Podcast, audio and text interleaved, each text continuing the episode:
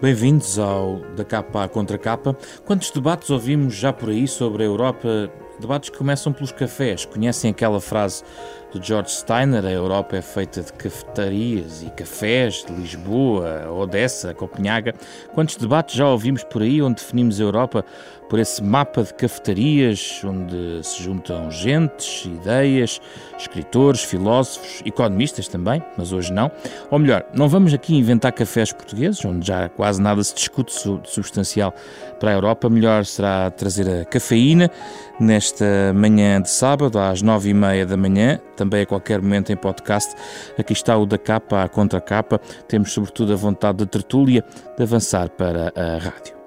Neste terceiro programa da Capa à Contra Capa, neste programa semanal da Renascença em parceria com a Fundação Francisco Manuel dos Santos, discutimos a Europa na véspera da segunda volta das presidenciais francesas, a poucos dias do incontornável 9 de maio, esse dia que todos os anos evoca a declaração de Robert Schuman. Estávamos em 1950, um ano redondo, redondo para proclamar que a Europa não vai ser construída de uma só vez, ou seguindo um plano simples, e nós também certamente não vamos discuti-la toda, a Europa, em 25 minutos. E então o plano, o mais fácil é que fique à escuta connosco, venha connosco com os nossos convidados, os investigadores Pedro Magalhães e Marina Costa Lobo, Pedro Magalhães, sociólogo e politólogo, diretor científico da Fundação Francisco Manuel dos Santos, investigador do Instituto de Ciências Sociais da Universidade de Lisboa. Marina Costa Lobo é politóloga, também investigadora do Instituto de Ciências Sociais da Universidade de Lisboa e professora do uh, ISCTE. Convidados desta semana dois cientistas políticos, bem-vindos. Ultimamente, discutir a Europa leva-nos à discussão da União Europeia como entidade uh, política, mas já lá vamos.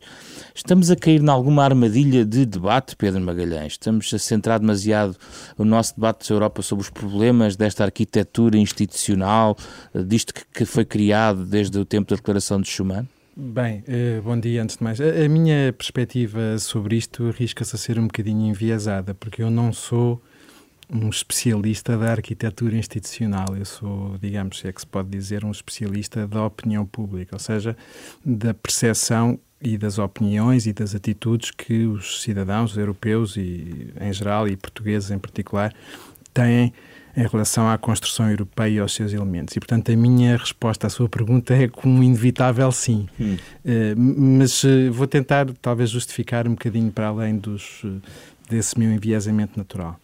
Tem havido muitas modificações na, na construção da União Europeia e eu não vou dizer que elas sejam destituídas de consequências na maneira como as pessoas olham para a União Europeia, se bem que todos sabemos, por exemplo, que o aumento dos poderes do Parlamento Europeu, que tem sido uma constante, não se tem refletido na percepção de que o Parlamento Europeu é particularmente importante. Todos sabemos que a maior parte das pessoas tem, eh, inclusive eu próprio, e penso que muitos de nós, às vezes dificuldade em compreender toda a complexidade do processo político e legislativo da União Europeia. Portanto, eu não vou dizer que essas mudanças da arquitetura institucional sejam destituídas de efeitos. Agora, a verdade é que quando nós olhamos para a opinião pública, nós vemos padrões muito constantes, muito estáveis ao longo do tempo. E quando eu digo ao longo do tempo, falo de décadas uh, de, do processo de construção europeia. Nós sabemos, por exemplo, que há uma relação clara entre o estatuto social das pessoas, portanto, o seu nível de rendimento, a sua posição ocupacional, uh, uh, até o seu nível de património e aquilo que acham da integração europeia. E essa relação existe há 50 anos.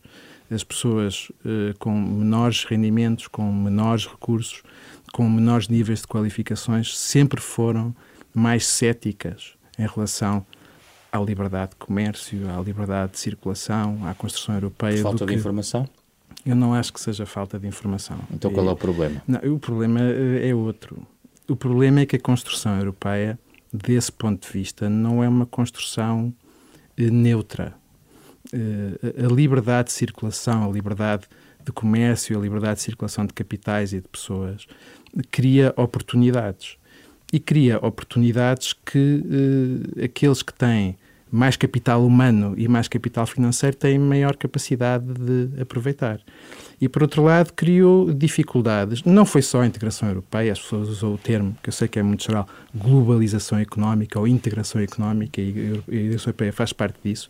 Criou dificuldades para determinados setores da população que não podem aproveitar essas oportunidades que eh, a União Europeia, por exemplo, tem, a União Monetária tem intrinsecamente uma política anti-inflacionista. Isto eh, causa dificuldades para a manutenção do tipo de proteção social a que determinados setores da população estão particularmente dependentes. Portanto, em geral, eh, nós tratamos muitas vezes a Constituição Europeia como se fosse sobre a paz, sobre a prosperidade, Sim. sobre e eu não tenho dúvidas de que isso é importante. E também não tenho dúvidas, mas isso é uma posição pessoal, se quiserem, ideológica quase, porque não tenho maneira de aprovar, mas que provavelmente hoje todos vivemos em sociedades mais prósperas do que viveríamos se não tivéssemos tido esta integração. Agora, o que é certo é que há pessoas que beneficiaram e pessoas que beneficiaram menos. E isso tornou-se muito óbvio nos últimos anos. Ou seja, isso tornou-se algo muito politizado, politizado no sentido de se colocar como uma opção visível para as pessoas com consequências nos últimos anos, eh, com os anos da crise, com os anos da recessão, com os anos das políticas que acabaram por prevalecer a lidar com os problemas dos países credores e dos países devedores, eh, esta presença da União Europeia e as suas consequências distributivas, económicas para os interesses materiais das pessoas tornaram-se muito vivos. Sempre lá esteve esta divisão, mas tornou-se mais Marina, clara qual agora. é a sua opinião sobre esta, esta, esta linha de análise? Uh, bom dia. Bem, eu uh, estou de um modo geral uh, de acordo com o que o Pedro Magalhães disse. A União Europeia tem vindo a mudar muito significativamente do ponto de vista da forma como tem integrado políticas públicas. E acho que, sobretudo a partir de, da criação do mercado único, que coincide mais ou menos com a entrada de Portugal na CEE, a partir de 86, uh, que criou um, perdedores e, e, e ganhadores uh, da integração que se, que se tornaram muito mais, muito, mais, muito mais evidentes. Portanto, a União Europeia começou por integrar setores como a agricultura ou a tarifa externa e isso era muito menos eh, polarizante e era muito menos divisivo para a população em geral. Mas quando criou o mercado único, há imediatamente uh, perdedores e outros que são ganhadores e que têm a ver com a capacidade de, de, mobilidade pela União Europeia, que tem a ver com a capacidade de ser competitiva em termos de produtos e serviços. E muitas vezes temos regiões inteiras que se tornam perdedoras uh, desta integração e foram criados fundos de coesão, que aliás foram extremamente importantes também para Portugal. Mas um, com o avanço dessa integração do ponto de vista do mercado único, nomeadamente com a criação do euro, não se avançou da mesma forma do ponto de vista uh, dos fundos de compensação para a criação de uma economia verdadeiramente integrada. Isso. Os cidadãos. Responde, quando responde aos inquéritos, também acentuam a sua percepção da Europa em relação aos benefícios que recolheram dessa integração. Os, os, os, cidadãos sentem isso, mas há aqui um elemento que talvez seja interessante introduzir, que é a forma como os partidos políticos nacionais politizam o tema europeu. Ou seja, toda a narrativa do ponto de vista político tem-se mantido ou tem havido uma tentativa de, de, continuar que ela seja nacional. As pessoas embora percebessem que a União Europeia era um gigante económico e que nós estávamos integrados na União Europeia desse ponto de vista, nunca viram as instituições europeias como substituindo as instituições nacionais. O governo continuava a ser o principal um, organizador uh, da política. E isto, em larga medida, é uma ficção a integração monetária torna bastante claro que, por exemplo, uma das questões mais importantes para qualquer governo, que é a política monetária, e por acréscimo a política fiscal, não é? Porque uhum. se nós não controlamos a nossa moeda, eh, naturalmente que não iremos uh, poder gerir o orçamento como queremos, isso tornou-se muito evidente e põe em causa a capacidade, uh, uh, o poder dos próprios executivos nacionais e torna muito claro onde é que está o o poder económico, mas também para os cidadãos se torna mais claro de que é difícil responsabilizar o poder a nível de Bruxelas. Portanto, há aqui uma grande, uma disjunção entre onde é que nós sentimos, onde é que os cidadãos percepcionam que está o poder económico uhum. e onde é que se tomam as decisões sobre o nosso dia a dia, do ponto de vista fiscal, do ponto de vista monetário, e onde é que está, uh, onde é que se tomam as decisões a nível político e onde é que nós conseguimos responsabilizar a nível político. Os partidos contribuíram para isso em todos os países. Tudo aquilo que de positivo se conseguia extrair, digamos assim, da Europa a nível de decisões, a nível de resultados, os partidos e os governos diziam é nós, fomos nós que conseguimos isto. Nós é que somos responsáveis por isto. Portanto, isto é culpa dos burocratas de Bruxelas, isto é culpa uh, de, uma, de, uma, de uma destas entidades elitistas que estão uh, distanciadas do país. Em alguns países, e o Brexit é absolutamente evidente disto mesmo, um sentimento de, desta inutilidade, distanciamento, uh, burocratiza, déficit democrático da União Europeia. E não com, é aqui com que efeitos... está uma oportunidade, Pedro Magalhães, a crise Bem, esse é, uma, é, um ponto interessante porque gera aqui um dilema que eu tenho eh, eu próprio dificuldade em resolver na minha cabeça.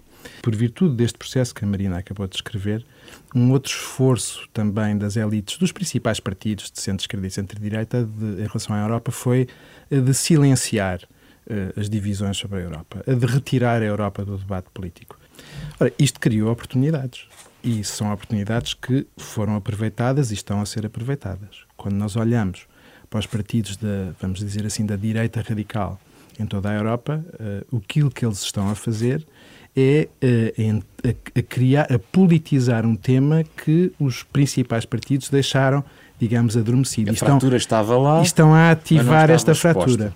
E estão a ativá-la, digamos, de uma maneira que, que, é, que é muito interessante observar e que de alguma maneira mostra, independentemente de ganhar ou não ganhar eleições, não há dúvida que há uma vaga de sucesso do crescimento eleitoral destes partidos, que eu acho que se explica pela maneira como foi politizado e que é, é, é quase a dois tempos. Em primeiro lugar, eh, eh, uma ideia quase cultural, identitária. Estamos a perder soberania, há uma destruição da identidade do nosso país, isto muito associado quase sempre à questão da imigração, da, da, da desordem, da, da, do excesso de diversidade. O pró-europeísmo, por exemplo, do centro-direita francês, começa claramente nos anos 80. Antes disso, a direita golista era claramente eurocética. E, portanto, eh, eh, eh ao mesmo tempo nasce a Frente Nacional e não é por acaso.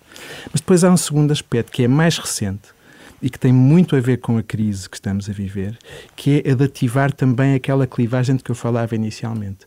O, a, a, Frente Nacional, por exemplo, e não é só a Frente Nacional, muitos partidos de extrema-direita na, na, Europa fizeram um movimento para a esquerda, por assim dizer, do ponto de vista do seu discurso sobre políticas económicas. Hum. Um apelo diretamente aos, aos deserdados da integração europeia, aos mais pobres, aos mais frágeis. Constituir uma nova base de apoio uma nova base de apoio onde, no fundo, estes dois argumentos se casam. Nós temos que defender o nosso Estado Social contra a Europa e contra os imigrantes que nos vêm uh, usurpar os direitos sociais dos, do, dos nossos cidadãos. Durante os anos 90, cerca de dois terços, vamos dizer assim, dos operários franceses votavam em partidos de esquerda isto deu uma volta completa. Hoje em dia, a principal base eleitoral da Frente Nacional é o operariado francês e, digamos, os trabalhadores de serviços pouco qualificados. E é esta. Falava pouco de oportunidade. É uma oportunidade para estes partidos, mas também aí é que entra o dilema. É, é, é muito eu tenho muita dificuldade em escolher o que é que é melhor para a democracia e para a representação. Se é Esconder ter este tema completamente despolitizado, se é vê-lo politizado desta forma. Como é que poderá ser arrumada toda esta gente que, na partir de segunda-feira, pode estar a apoiar uma presidente ou não, porque temos que colocar estes dois cenários, porque não morre, aliás, Frente Nacional em França tem subido é, o número de, de votantes, como é que isto tudo se arruma? E pergunto esta questão também porque também tem havido talvez uma confusão entre eurocéticos e aqueles que, que sendo europeístas gostariam de outro rumo para a Europa. Certo. Eu penso que é extremamente importante não pensar que se Le Pen não vencer, que o problema está resolvido. Concordo plenamente, porque, por exemplo, nós vemos que uh, na Áustria, nas presidenciais austríacas, não, não venceu o candidato de extrema-direita, mas foi por muito pouco. Portanto, uh, temos o caso da Le Pen e temos, uh, mesmo na Holanda, também houve uma votação expressiva para os, o candidato da extrema-direita. Portanto, isto é um problema que não vai desaparecer e ao qual tem que ser dada uma resposta. Eu penso que essa resposta tem que ser dada a nível europeu. Há aqui dois aspectos fundamentais que estão a causar uh, estas convulsões a nível do eleitorado de rejeição um, de rejeição do status quo. Por um lado, e sobretudo a nível dos, dos países mais periféricos da zona euro, uh, é o impacto eh, da crise da zona euro na, na, nas sociedades e na, no, na, falta de crescimento, na austeridade como desígnio. Isto é insustentável para as democracias e esse é um problema, sobretudo, dos periféricos da zona euro. No centro uh, da Europa, na Europa próspera, uh, uh, estamos a falar, sobretudo, não desse problema, das consequências da crise da zona euro, porque eles não assentem, mas do ponto de, das consequências da crise dos refugiados, aliado à política de Schengen e à, e à, à mobilidade que Schengen proporciona e que foi um dos fatores importantíssimos que determinou o voto no Brexit. Portanto, estas duas políticas públicas têm que ser vistas do, do ponto de vista de dar algumas respostas para que as democracias nacionais não uh, sejam tomadas, literalmente, por uh, populistas eurocéticos uh, que irão fazer implodir literalmente o projeto europeu. Respostas porque é exatamente nacionais. respostas europeias para que uh, uh, os pilar, o pilar do projeto europeu são as democracias nacionais. Sem elas, o projeto europeu não pode avançar como, tal como ele está, o projeto europeu está a minar as democracias nacionais uh, de formas diferentes, tal como eu expliquei. Portanto, os periféricos é devido à, à política da, da, da, zona euro e o, o, os do centro têm a ver com Schengen e têm a ver com os refugiados e, e, é, preciso dar, é preciso dar respostas a isso que têm que, naturalmente, ser europeias. O que se passa neste momento é que, por várias razões, a Alemanha tem assumido um papel hegemónico no, no, na tomada de decisões, tem havido um apagamento de, de, da Comissão Europeia. A França como nós vemos, e sobretudo na última presidência da Holanda, não foi capaz de, de alguma forma, impor um redirecionamento à União Europeia, e se isso não acontecer, eu não vejo perspectivas positivas, porque essas políticas que foram criadas de uma forma relativamente mal, estru mal estruturadas, porque esse, esse é, o, é o consenso generalizado, sobretudo no que diz respeito à zona euro, têm de ser repensadas para conseguir um maior equilíbrio uh, das sociedades do ponto de vista económico e social e também do ponto de vista político. Queria enfatizar os obstáculos. Tudo isto é verdade, mas os obstáculos são muito, muito grandes e tornaram-se muito, muito grandes. Ainda hoje, depois de tudo o que se passou, por muita discussão que tenha havido, muitas coisas escritas e pensadas, como é que se consegue pôr países que pertencem, que têm a mesma moeda, que têm uma taxa de câmbio fixa e uns que são estruturalmente exportadores e outros estruturalmente importadores, como é que se consegue pôr, como é que se consegue conciliar os interesses destes dois perfis económicos e destes dois tipos de países. Porque isso que nós temos assistido ao longo dos últimos anos na resolução, digamos, da crise europeia entre eh, credores que foram irresponsáveis também e devedores que também foram irresponsáveis, resulta de uma tensão entre os interesses destes, do, destes dois países, destas sociedades e destas economias. Como é, qual é a solução política para pôr estes países? E outra coisa é que nós podíamos dizer, a solução é inevitavelmente uma solução de, e há quem defenda, maior federalismo, maior integração. Bem, o problema é que nós já chegamos a um ponto em que, sendo isso eventualmente desejável a longo prazo, é muito difícil de concretizar a longo prazo, porque as forças políticas que aproveitaram a oportunidade Sim. do silêncio sobre estes temas são demasiado fortes neste momento para que se consiga avançar facilmente nessa direção. Portanto, estamos perante uhum. dilemas muito complicados. Eh, a minha ideia era exatamente ir para alguma das soluções, porque neste momento temos em cima da mesa, por exemplo, os cenários do Sr. Juncker para a decisão política, dos decisores políticos. É muito curioso porque quando nós lemos o, também um livro da, da Fundação Francisco Manuel dos Santos, O Futuro da União Europeia, Eugênia da Conceição já falava em três cenários. Não é?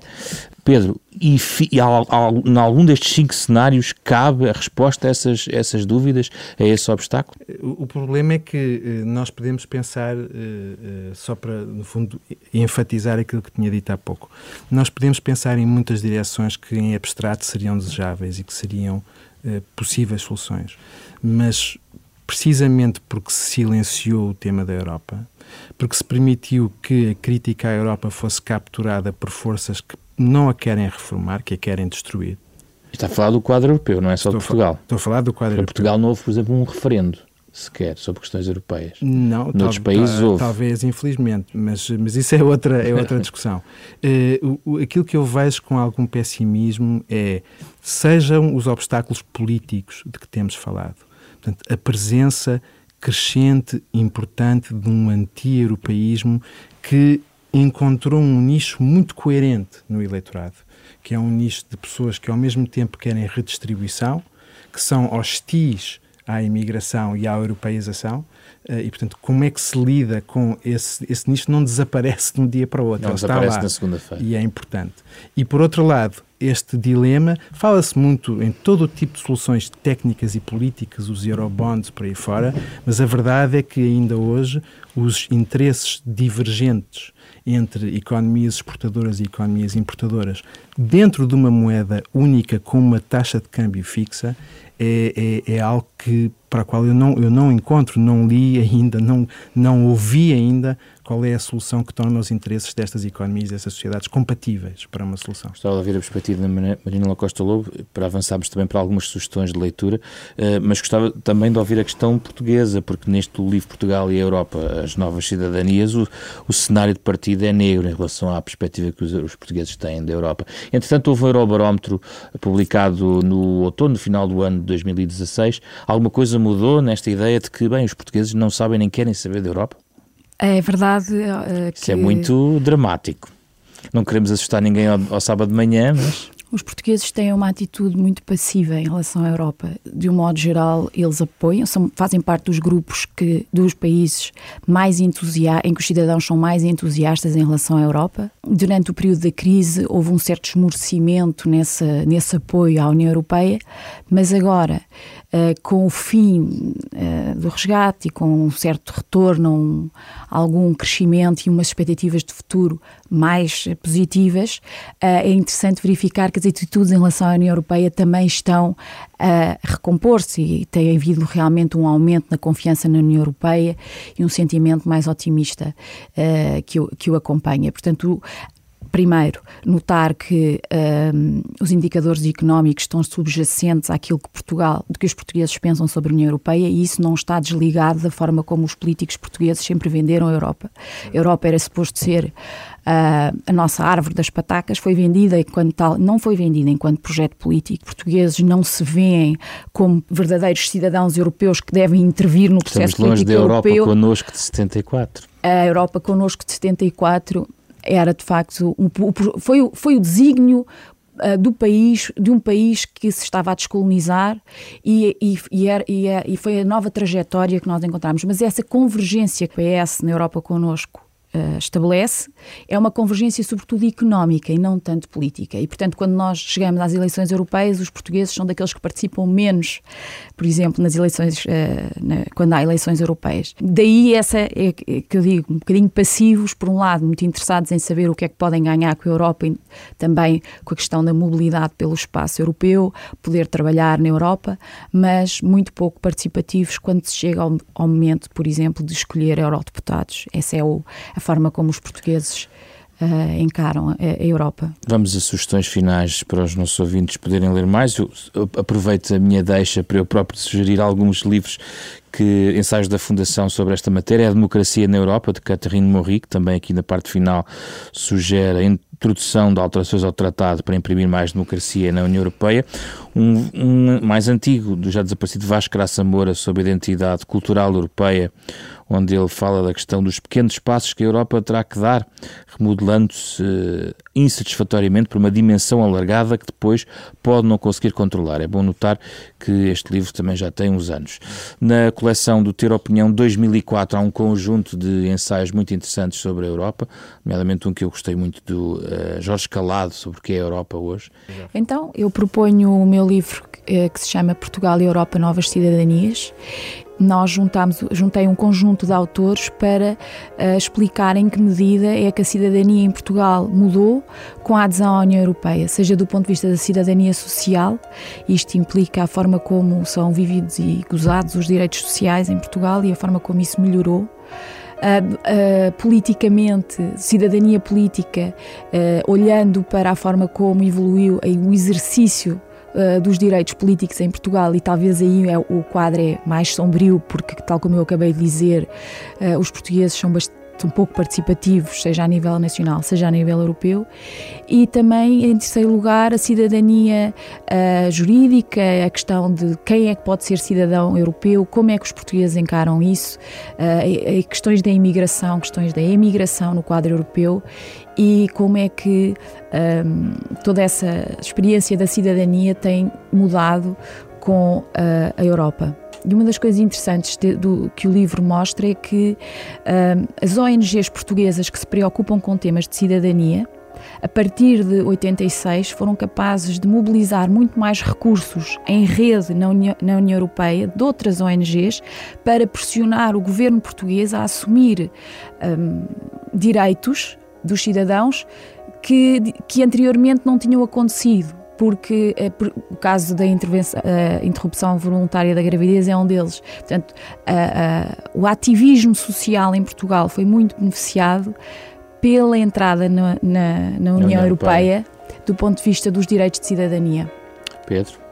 Bem, eu também, neste caso, vou fazer uma sugestão de algo meu. Uh, há um artigo no público do dia 7 eh, no dia antes, no dia das eleições francesas, em que de alguma maneira procuro explicar um pouco aquilo de que, enfim, de que tivemos aqui a falar hoje. Em particular esta ideia de que eh, durante muito tempo a União Europeia foi vista como uma clivagem cultural, identitária, eh, depois também foi vista como uma clivagem económica e aquilo que nós temos hoje na política europeia é o casamento destas duas dimensões. Quando na Alemanha se fala dos países que são gastadores e que são preguiçosos, é ao mesmo tempo uma dimensão de nacionalismo e económica que aparece. Quando aqui também se fala da Alemanha que impõe a sua vontade, é essa dimensão que aparece. E na política europeia hoje em dia, em particular de forma muito nítida nos partidos de extrema-direita, há este casamento entre uma dimensão económica e dimensão cultural que é extremamente